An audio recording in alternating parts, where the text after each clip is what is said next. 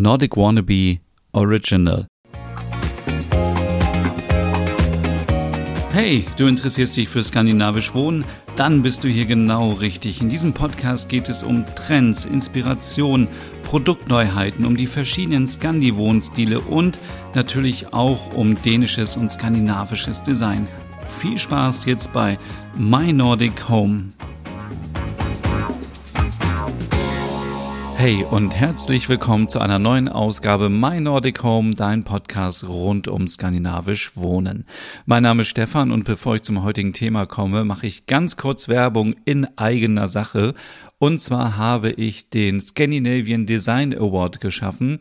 Ich werde nämlich in zweieinhalb Wochen nach Kopenhagen fliegen zu den Three Days of Design und ganz viele Inspirationen sammeln und mir Neuheiten angucken im Podcast und auf meinem Instagram-Account und auf meinem Blog und, und, und darüber berichten und euch auch zeigen, was ich da so gesehen habe. Und dann ist mir aufgefallen, es wäre total schön, wenn es ein Award geben würde im im Einrichtungsbereich, der von ganz normalen Menschen sowie von dir und mir irgendwie verliehen wird.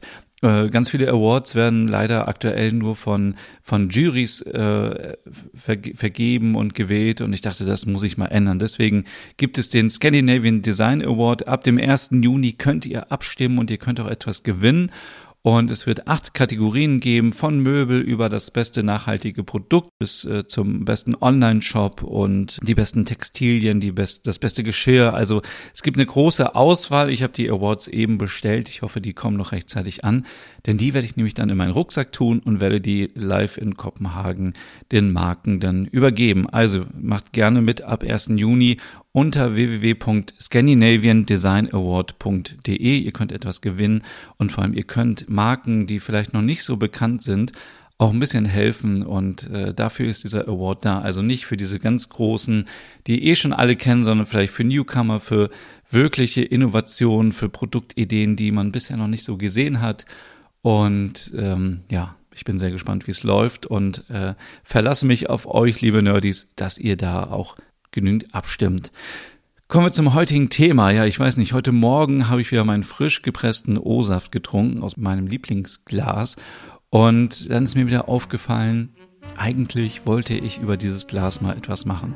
Denn dahinter steckt die Designerin Aino Alto. Jetzt werden vielleicht die meisten sagen, Alto, Moment mal, der Name kommt mir doch irgendwie bekannt vor. Natürlich mit Alva Alto, die Savoy-Vase, die kennen fast alle, die sich irgendwie mit skandinavischen Design, finnischen Design befassen.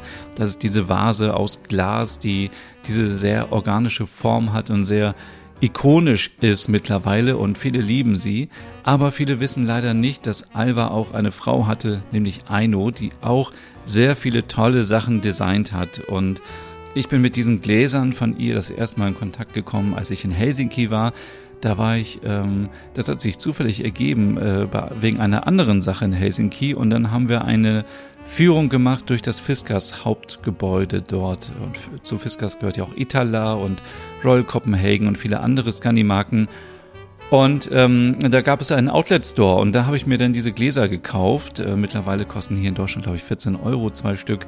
Und diese Gläser sind sehr besonders. Sie haben klare Linien, sind geriffelt, also waagerecht zum Boden und ergeben ja so kleine Ringe, die um das Glas gehen und dadurch liegen sie natürlich super in der Hand, weil wenn die Hände mal rutschig sind in der Küche, was mal der Fall sein kann, dann rutschen die nicht so schnell runter wie Gläser, die einfach komplett glatt sind. Und ähm, ich habe mich immer wieder gefragt, wer hat dieses Glas designt? Dann habe ich natürlich schnell mitbekommen, okay, Aino Alto.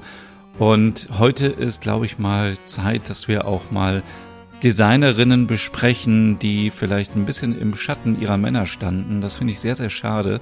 Denn für mich ist auch in diesem Jahr sehr, sehr wichtig, Designerinnen zu zeigen, die auch tolle Sachen machen und nicht immer nur die bekannten Designer, die wir eben alle schon kennen.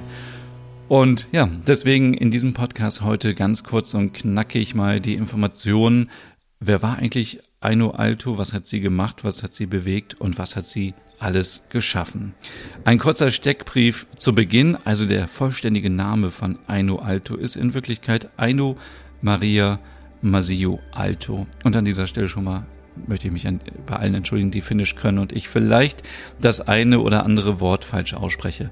Ähm, sie ist am 25. Januar 1894 geboren in Helsinki und hat dann Architektur studiert, 1913 bis 1920 am Technischen äh, Institut in Helsinki und da arbeitete sie auch bereits schon für den Architekten Oiva Kallio. Und äh, 1932, jetzt wird spannend, beginnt sie im Büro von ähm, Alva Alto zu arbeiten. 1925 haben sie dann geheiratet und äh, das geht alles ganz schnell. Manche Zahlen sagen auch oder manche Daten, sie hätte 1924 geheiratet.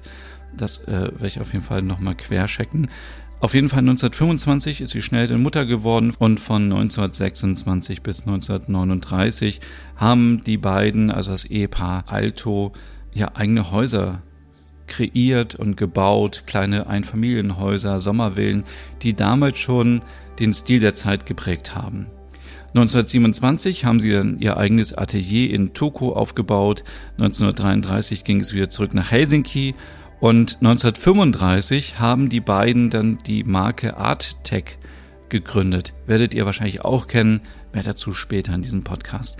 Ja, 1938 war dann die erste Reise nach Amerika. Also ich fand es, als ich recherchiert habe, total spannend, wie man damals schon reiste. Also es war natürlich wahrscheinlich, ähm, man war privilegiert, wenn man so viel reisen konnte, aber die beiden waren in, in Amerika, ich glaube auch in England, bin mir, nee, bin mir nicht ganz sicher, aber auf jeden Fall in Frankreich, sie waren in Holland, sie waren in Norwegen, in, in Schweden, in Italien haben sie ihre Flitterwochen gemacht und wurden inspiriert vom italienischen Design, haben auch gleich Stühle mitgenommen für ihr Zuhause und äh, ja, haben sehr, sehr viel erlebt in ihrem Leben. Und am 13. Januar 1949 ist sie leider auch schon verstorben äh, in Helsinki. Ja, zu ihren Referenzen gehören natürlich die Villa Mairera in Normaku und ähm, das Paimio Sanatorium, das haben die beiden ähm, gebaut und ausgestattet und natürlich das Savoy Restaurant in Helsinki. Daher kommt auch die Savoy Vase. Wie sieht die Design-Handschrift aus von Aino Alto? Ja, ihr Design ist zeitlos schlicht und dadurch langlebig. Man kann es immer wieder benutzen. Man äh, ist nicht gelangweilt, weil es so extrovertiert aussieht. Es steht für klare Linien und Formen, die Funktion und Material vereinen. Und natürlich kennen viele Aino Alto für ihre, ihr Glasdesign, für ihr Möbeldesign, aber ihr Herz schlug auch für Innenarchitektur, zum Beispiel für Kunst und für Fotografie.